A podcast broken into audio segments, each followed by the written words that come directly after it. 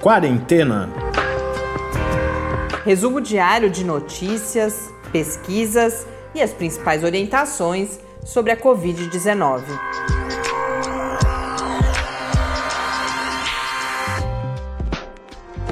Quarentena, dia 214. Olá, muito bem-vindos ao nosso duzentésimo décimo quarto encontro aqui no Quarentena. Eu sou Mariana Pedson. E eu sou Tarso Fabrício. Episódio que acontece no Dia dos Professores e das Professoras. Então quero dedicá-lo, mandar os parabéns a todos os, esses profissionais, professores, professoras que são ouvintes do Quarentena. A gente sabe que há vários, há vários amigos queridos nossos que são professores, inclusive aqui da Universidade Federal de São Carlos, que a gente tem a felicidade de saber que estão nos acompanhando ao longo desses 214 dias, mas imagino que vários outros professores não identificados até agora. Além disso, todos os nossos parceiros, aquele que é mais presente, professor Bernardino, mas também todos que nós já entrevistamos até aqui. Então, fica o nosso muito obrigada. E você que é professor, professora e que está por aí, que ainda não conversou com a gente, manda um e-mail para o podcast quarentena.gmail.com ou escreve para a gente no Twitter também, em QuarentenaCast, porque a gente sabe, esse dia dos professores, eu acho que ganha um significado especial nesse ano de 2020, com essa questão da pandemia, porque nós sabemos como, primeiro, eh, esse sofrimento adicional que professores e professoras devem estar sentindo por não por terem ficado afastados durante muito tempo da sua atividade docente e agora aqueles que uh, puderam retomar, seja aqueles que estão retomando de, no ensino remoto, todas as dificuldades envolvidas, essa necessidade de se reinventar, de reinventar a atividade de educação e a gente vê N exemplos de como tem feito isso com maestria, mas também aqueles que agora estão precisando voltar às escolas. A gente imagina que com muita angústia também, não só pela sua própria saúde, mas também de toda essa comunidade envolvida nesse retorno. Então, é um dia para a gente pensar, sem dúvida nenhuma, sobre tudo isso e reconhecer o papel desses professores e professoras. Os números hoje no Brasil são de 5.140.863 casos de Covid-19, com 151.747 mortes, 749 novas mortes registradas nas últimas 24 horas. Então, retornamos ao, patamar que tem nos levado a essa média aí de cerca de 600 mortes hora que a gente faz o, o cálculo semanal. Nosso foco hoje vai para o estado do Rio Grande do Sul, que tem 216.932 casos de Covid-19, com 5.237 mortes. Eu olhava o, o Rio Grande do Sul, tem também mais um estado que tem essa classificação por cores, e a notícia é que depois de alguns meses Finalmente, algumas regiões, mas apenas três regiões do estado, várias outras permanecem no nível laranja, que é o nível considerado de risco médio pela classifica classificação que eles têm, mas foi uh, comemorada, de certa forma, essa entrada, essa volta de três regiões ao nível uh, que é considerado o nível de mais baixo risco, eles não têm o verde, como a gente tem aqui em São Paulo, o nível mais baixo é o amarelo, e aí as regiões de Bagé, Palmeira das Missões e Pelotas estão agora nessa fase amarela.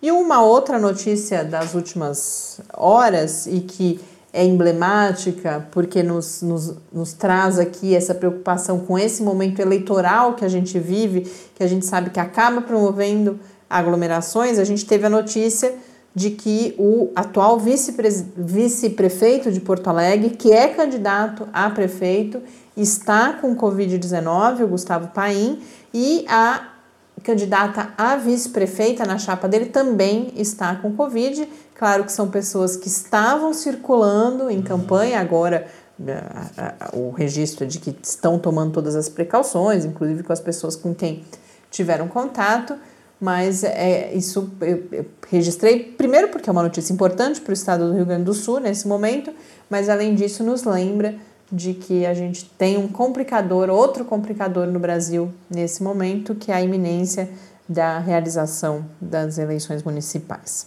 No mundo, o registro da Organização Mundial da Saúde é de 38 milhões 202 mil 956 casos de Covid-19, no painel da John Hopkins, 38 milhões 599 mil 508 casos, com 1 milhão 93 mil 359 mortes.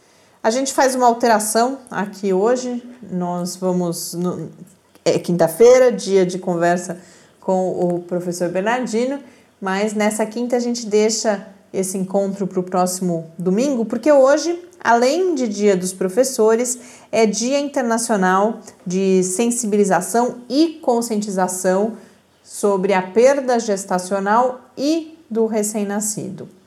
A gente ficou sabendo disso em uma conversa com a professora Carla Andreucci Polido, que já esteve aqui no Quarentena, que já participou de live com a gente, ela que é professora do Departamento de Medicina aqui da Universidade Federal de São Carlos, atuante nessa área de ginecologia e obstetrícia e que tem um trabalho relacionado a essa questão da perda gestacional e do recém-nascido, um trabalho que junto com parceiros de outras instituições, ela fala um pouco sobre isso na conversa que vocês vão acompanhar daqui a pouco. Esse trabalho já resultou num livro há alguns anos e agora elas acabaram de publicar um artigo numa revista internacional que traz um protocolo, uma sugestão de diretrizes para que os serviços de saúde lidem com essa questão da perda gestacional e do recém-nascido, que, como ela coloca, muitas vezes é uma situação que, que, em que a dor uh, dessa mulher que perde o, o, essa gestação em qualquer momento, até nesse momento de, de um recém-nascido que nasce já sem vida ou morre logo após o parto, como isso muitas vezes não é, ou na maior parte das vezes não é tratado da forma com menos impactos ou que, que possa oferecer ali algum conforto a essas mulheres e à família como um todo. Então a gente dedicou esse espaço de hoje aqui no Quarentena para falar um pouco sobre isso. A gente já fez isso em outras datas que eh, são importantes para a gente trazer esses debates que muitas vezes ficam invisíveis. Então vamos agora ouvir a professora Carla Polido.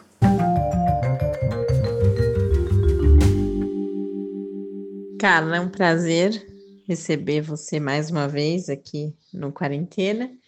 Hoje, para marcar esse Dia Internacional da Sensibilização e Conscientização da Perda Gestacional e do Recém-Nascido, não vamos falar diretamente da pandemia, mas a gente sempre reserva esse espaço aqui no Quarentena para aproveitar esse espaço, o, o interesse das pessoas na área não só da saúde, mas todas discussões relacionadas também. E hoje, para a gente falar sobre isso, uh, eu queria que você começasse situando um pouco esse problema para a. Por que, que é necessário um dia de sensibilização para essa questão da perda gestacional e, e logo após o, o, nascimento do bebê também? Que, que debate é esse que está posto e desafios associados? Quando a gente fala de conscientização sobre a perda gestacional ou o luto perinatal, a gente está falando da visibilidade das famílias que tiveram perdas durante a gestação ou logo depois do nascimento.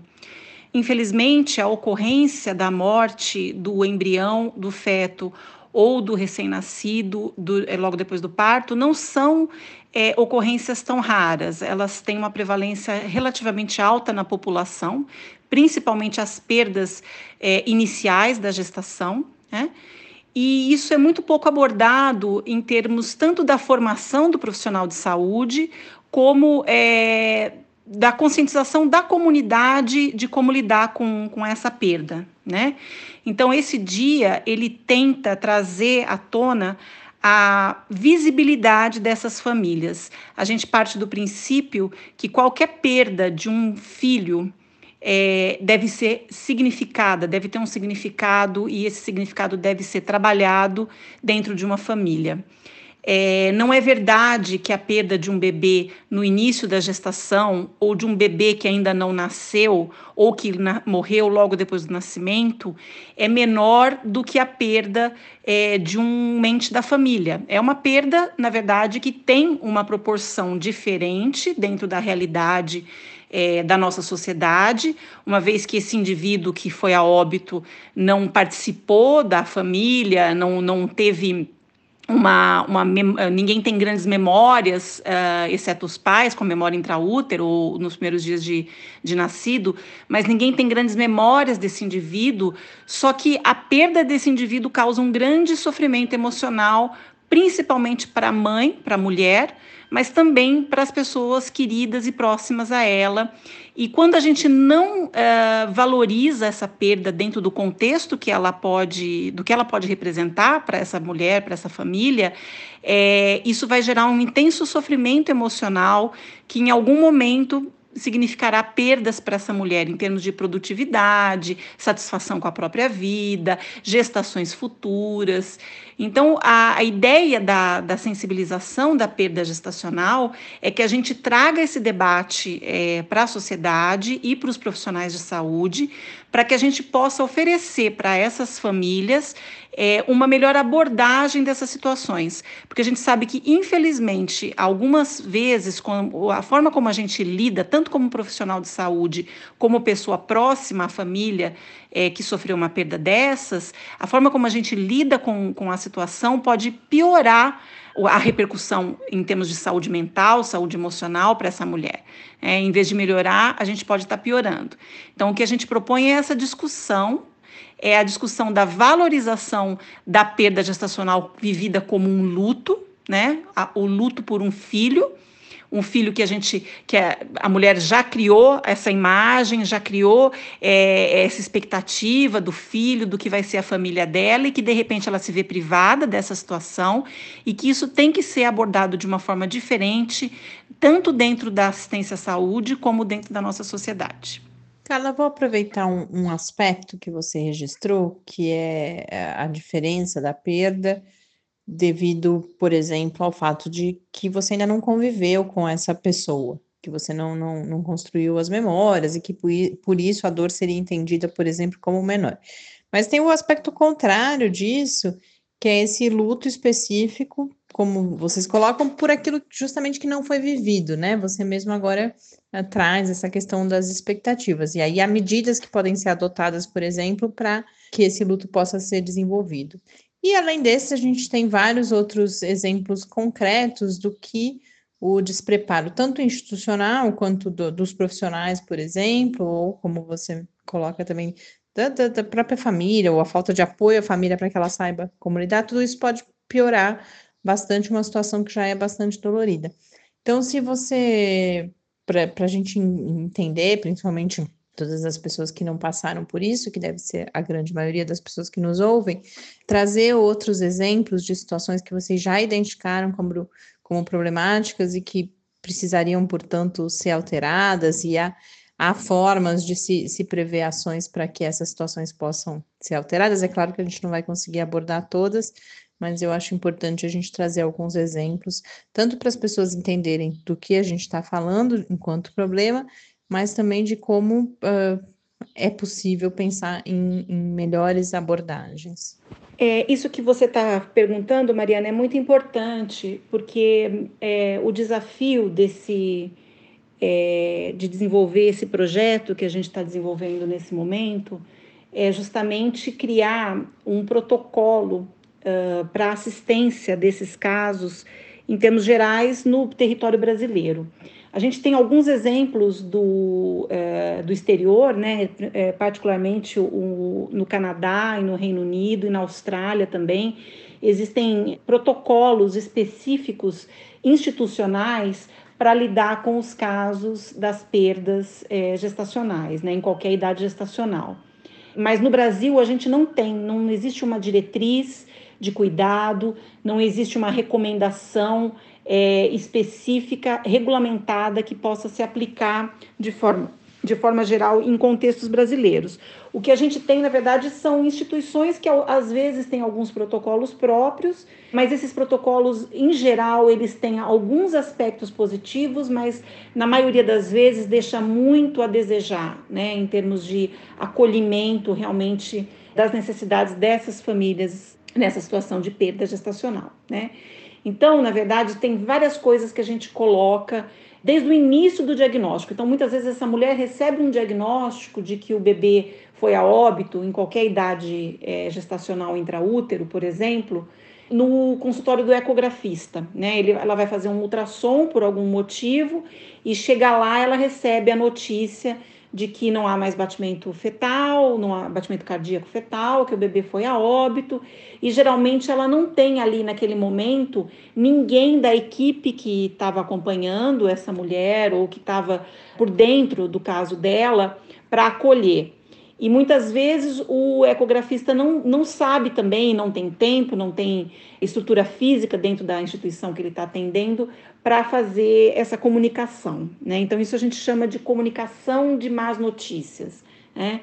É, então, essa comunicação de más notícias, ela precisaria, o profissional precisaria passar por um treino já desde a, desse, desse momento, do, do, momento do diagnóstico, que muitas vezes é feito por alguém não com nenhum vínculo é, nesse acompanhamento dessa mulher, né, durante o pré-natal ou logo depois do parto.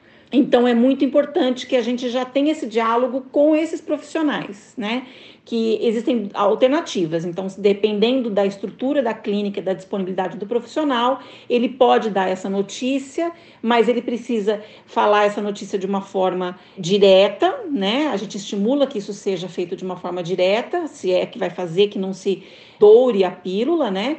Mas que você eh, comunica essa mulher, mas dá um tempo para essa mulher elaborar esse, essa, essa notícia. Então, muitas vezes, é, a gente precisa ficar em silêncio e ouvir o que essa mulher tem para desabafar, para falar. E só nesse momento da gente ouvir e não é, usar algum tipo de conforto vazio, né, mesmo que técnico, isso já é um grande conforto para ela, né?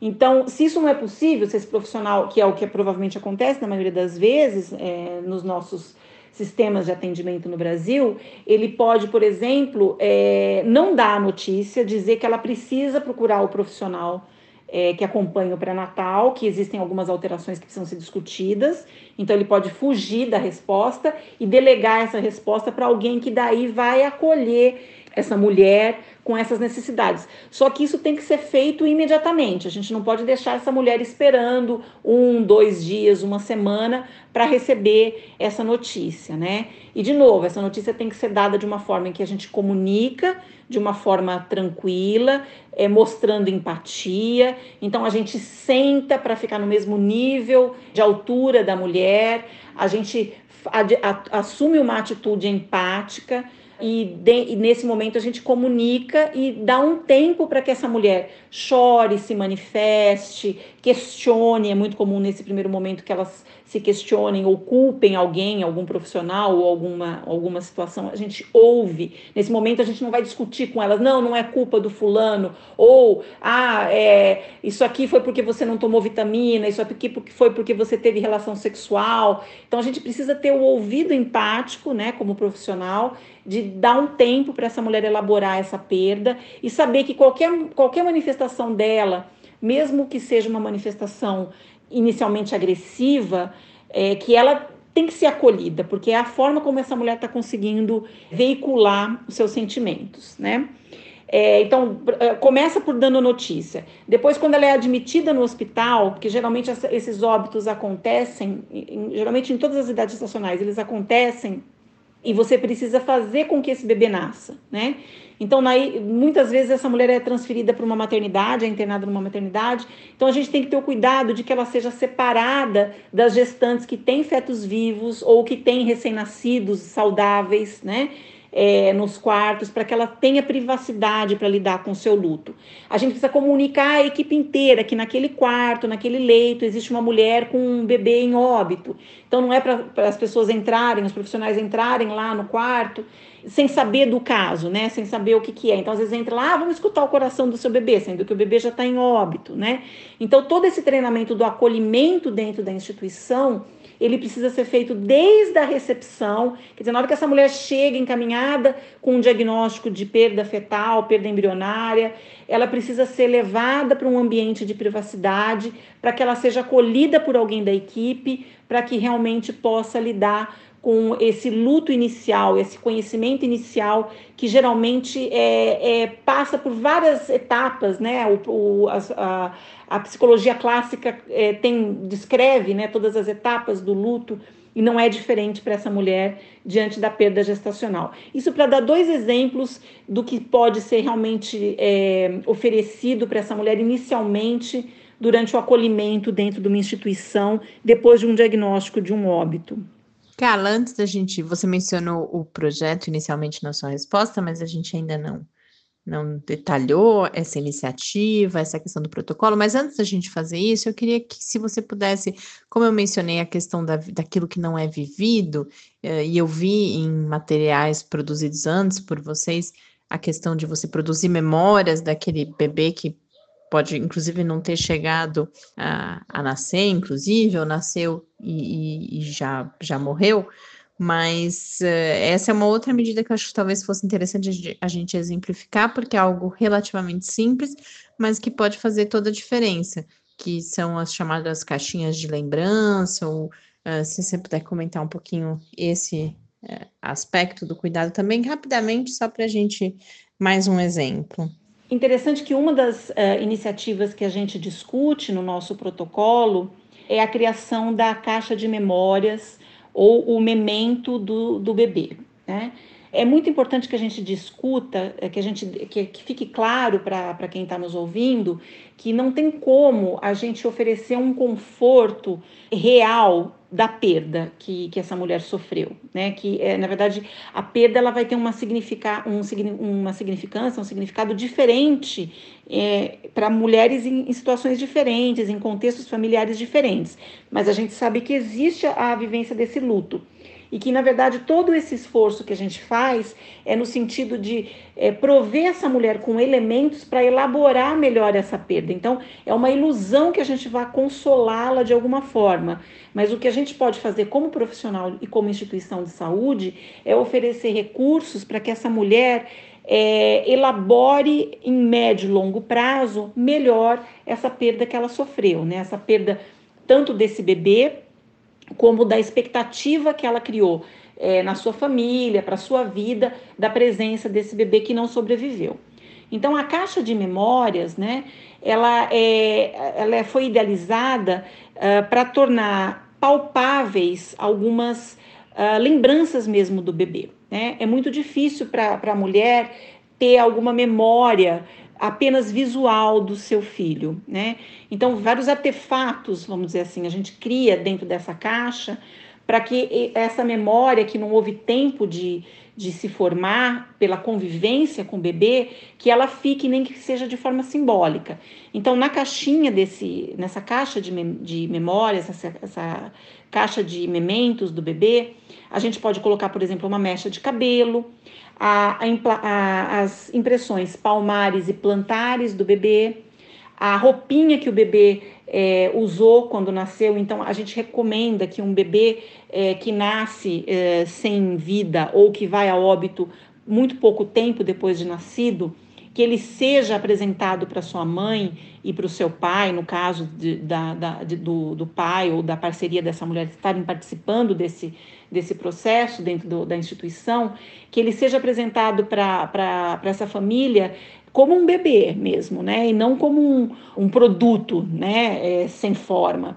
Então, que ele seja embalado, que ele seja vestido, que ele não seja limpo. A gente não gosta, não recomenda que ele seja lavado, por exemplo é, porque o cheiro do bebê é importante, inclusive, para esse reconhecimento. A gente estimula o contato da mãe com esse bebê, mas em algumas situações esse contato não é possível. E aí, mais ainda, é interessante que a gente junte nessa caixa foto também do bebê, então é importante que a instituição tenha uma, um dispositivo para poder registrar e imprimir essa fotografia A gente pode colocar também cartas da equipe que atendeu, conversando com essa mãe ou contando detalhes que foram observados durante a recepção desse bebê. Isso tudo pode ir para a caixa também, né? Assim como o paninho que envolveu esse bebê, a toquinha que ele usou, todos os, os, objetos que estiveram com o bebê durante a, essa passagem dele pela maternidade, mesmo que sem vida.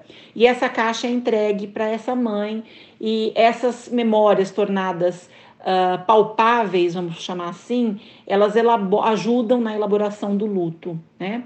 É, especialmente se a mãe, por algum motivo, às vezes por alguma emergência, alguma complicação, ela não pôde segurar seu bebê depois do, do nascimento, se ela não pôde vê-lo imediatamente depois do nascimento e não foi possível que ela é, recuperasse a consciência a tempo de ver esse bebê antes é, do enterro desse bebê, é importante que essas, essas memórias estejam guardadas e estejam à disposição para a família. Mas mesmo quando ela teve contato, a gente sabe que a caixa de memórias pode ser uma, é, um recurso fundamental aí para elaborar a, o luto de uma forma mais assistida, vamos dizer assim, mais humanizada. Né?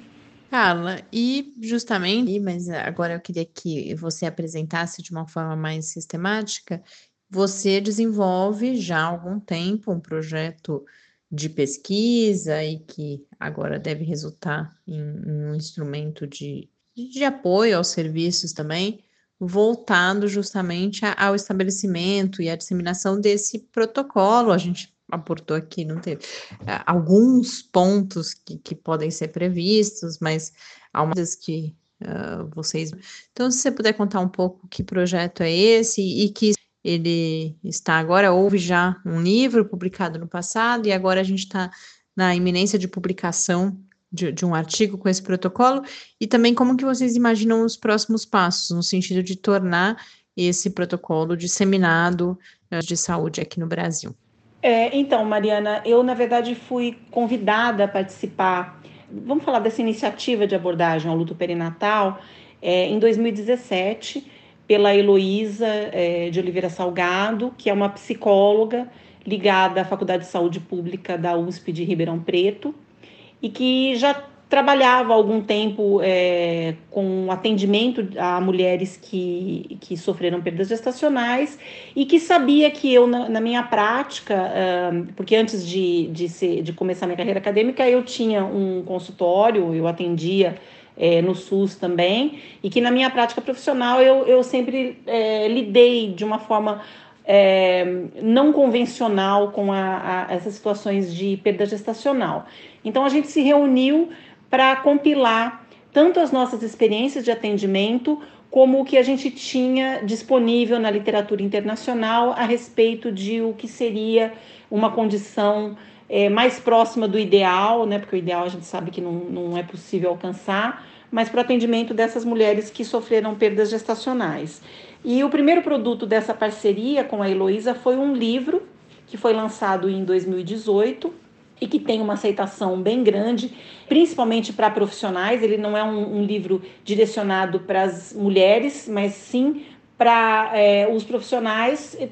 Já propondo, a gente já começa nesse livro a desenhar algumas dessas propostas. A gente menciona, por exemplo, a caixa de lembranças e, e faz uma uma referência a, uma, a um protocolo de atendimento de, de a gente fala em inglês breaking bad news, né? É de dar más notícias em saúde, que é adaptado uh, da oncologia, né? Então a gente faz uma adaptação desse protocolo para as condições em assistência à saúde mater, de saúde materna infantil em vista da perda.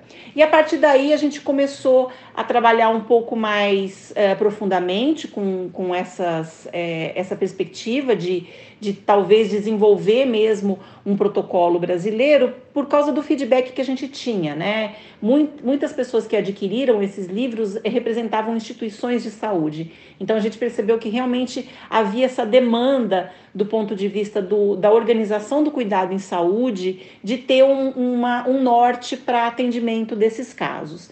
E aí a Heloísa, particularmente, trabalhou isso no pós-doutorado dela, junto à, USP de Ribeirão, a Faculdade de Saúde Pública, e eu continuei no projeto é, ajudando no desenvolvimento desse, desse protocolo. Então, acabou de sair, já está disponível online, um primeiro artigo científico, que é a, a, o protocolo do estudo, né? Então, o protocolo do estudo é a gente é, apresenta, na verdade, esse, esse guia para atendimento de, de mulheres que sofrem perdas gestacionais, e a gente já propõe um estudo em campo em uma série de maternidades em Ribeirão Preto, em que a gente faz o treinamento dos profissionais para lidar com esse no, nosso protocolo, né? Então, na verdade, além da gente apresentar o protocolo, a gente tem uma, uma proposta que está sendo, que na verdade era já para ter terminado, mas por causa da pandemia, essa parte do treinamento profissional foi interrompido, então a gente vai retomar isso provavelmente no ano que vem.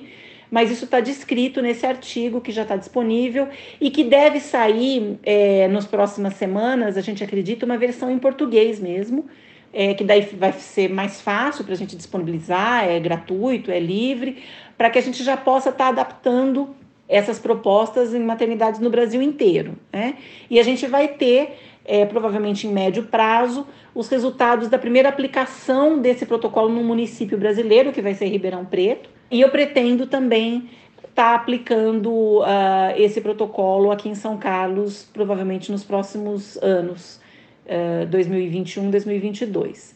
Então, na verdade, é, a gente acredita que com essa iniciativa, é, a ideia não é que, na verdade, a gente crie um fluxo completamente congelado de atendimento. Tem que fazer isso, tem que fazer aquilo. A gente tem uma série de propostas e a ideia é que, na verdade, localmente, cada instituição ou cada município, no caso de gestor local, adapte isso, adapte o protocolo proposto para a sua realidade né? Então a ideia não é simplesmente engessar e congelar e dizer que tem que ser sempre assim, mas dentro do nosso contexto, do número de funcionários que a gente tem, do porte da nossa instituição, o que é possível fazer dentro dessa premissa. E a gente fica, a Heloísa, eu, uh, o João Paulo Souza e a Ana Clara, que são os outros dois autores desse protocolo, a gente fica à disposição para discussão é, dessa implantação, né? É, podemos atuar como consultores aí é, para a gente estar tá realmente viabilizando a implantação desse atendimento diferenciado para essa situação do luto gestacional, que é realmente uma situação de extrema angústia para muitas famílias é, em todos os lugares. Carla, muito obrigada mais essa participação, pelo trabalho e a gente é, aguarda em breve aí, a gente deve ter a oportunidade de abordar esse tema, inclusive com, junto com a Heloísa, em mais detalhes, em uma das lives do nosso projeto Quarentena ao vivo. Muito obrigada.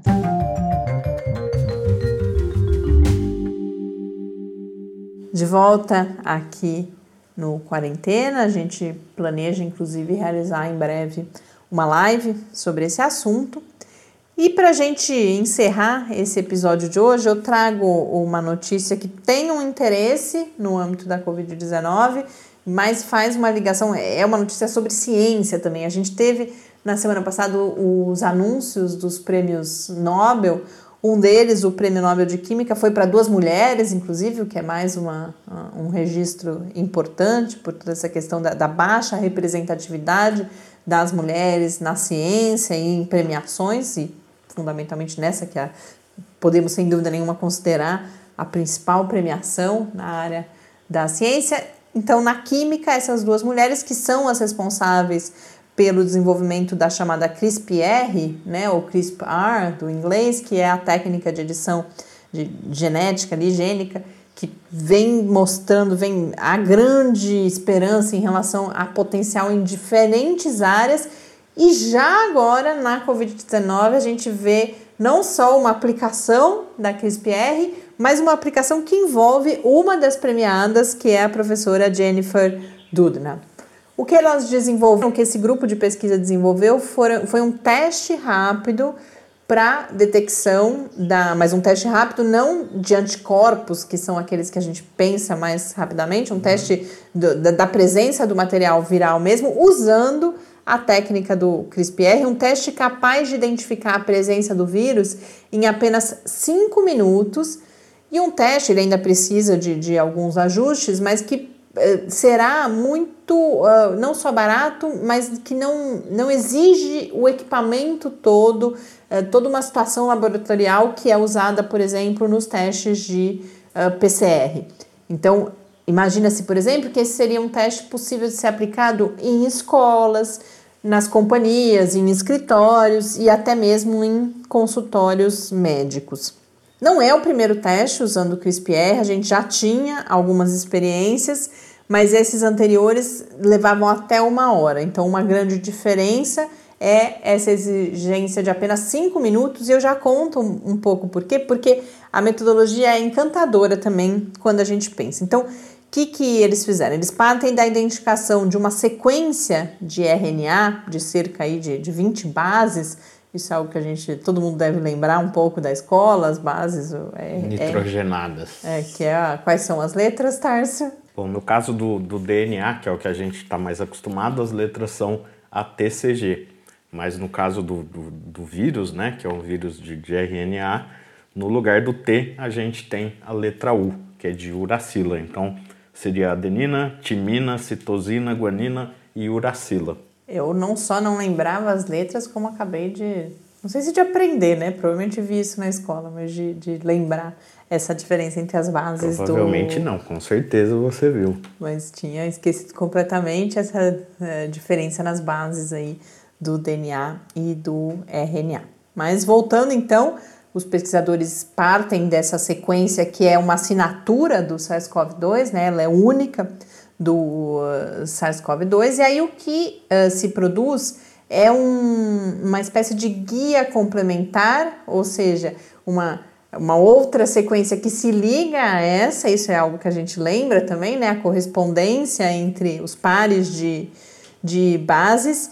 E, portanto, você coloca ali em solução, né, numa amostra, esse, essa guia complementar se estiver presente o material viral e, portanto, essa sequência, haverá uma ligação entre as duas fitas de, de RNA e aí que entra a CRISPR, porque a, a, a CRISPR é uma técnica, uma espécie, ela vem sendo chamada, inclusive, de tesoura, né? Você consegue cortar com precisão esse uh, o DNA, o RNA. Então, eles vão lá e cortam exatamente né, onde houve onde, essa ligação e esse corte, por sua vez, libera uma partícula fluorescente que pode ser identificada com uma luz laser. Então você tem ali a amostra, faz todo esse processo nesse tempo curto de 5 minutos, joga uma luz laser. Se estiver presente essa luz uh, fluorescente, né, essa fluorescência, significa que há a presença do vírus naquela amostra.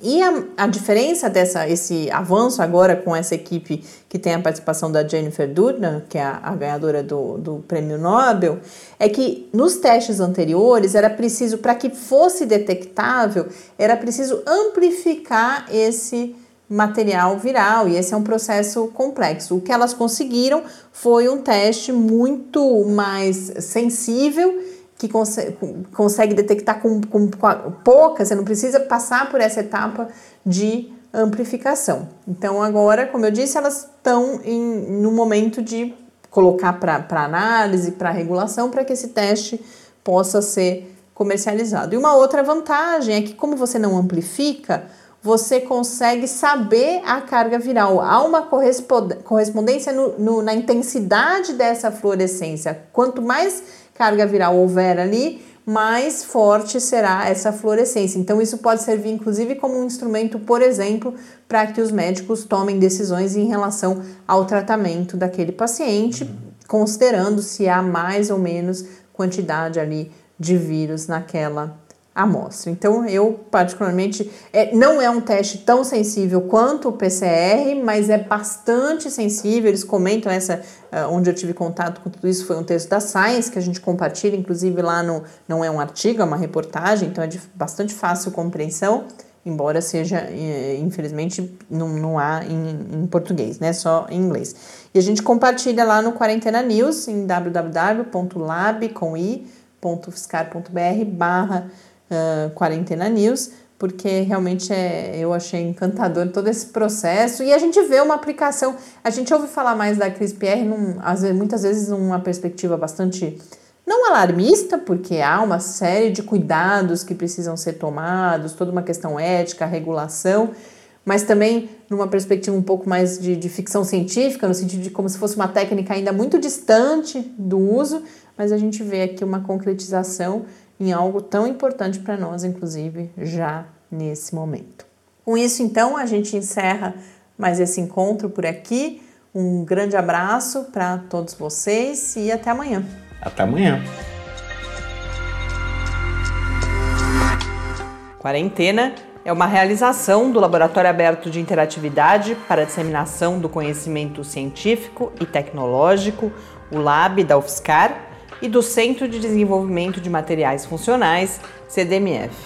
E conta com o apoio da Fundação de Amparo à Pesquisa do Estado de São Paulo. Pauta, produção e apresentação: Mariana Pezzo e Tárcio Fabrício. Arte e design de Henrique Mateus. Desenvolvimento web: Eduardo Martins. Edição de áudio: Lucas Stefanuto. Apoio Fundação de Amparo à Pesquisa do Estado de São Paulo.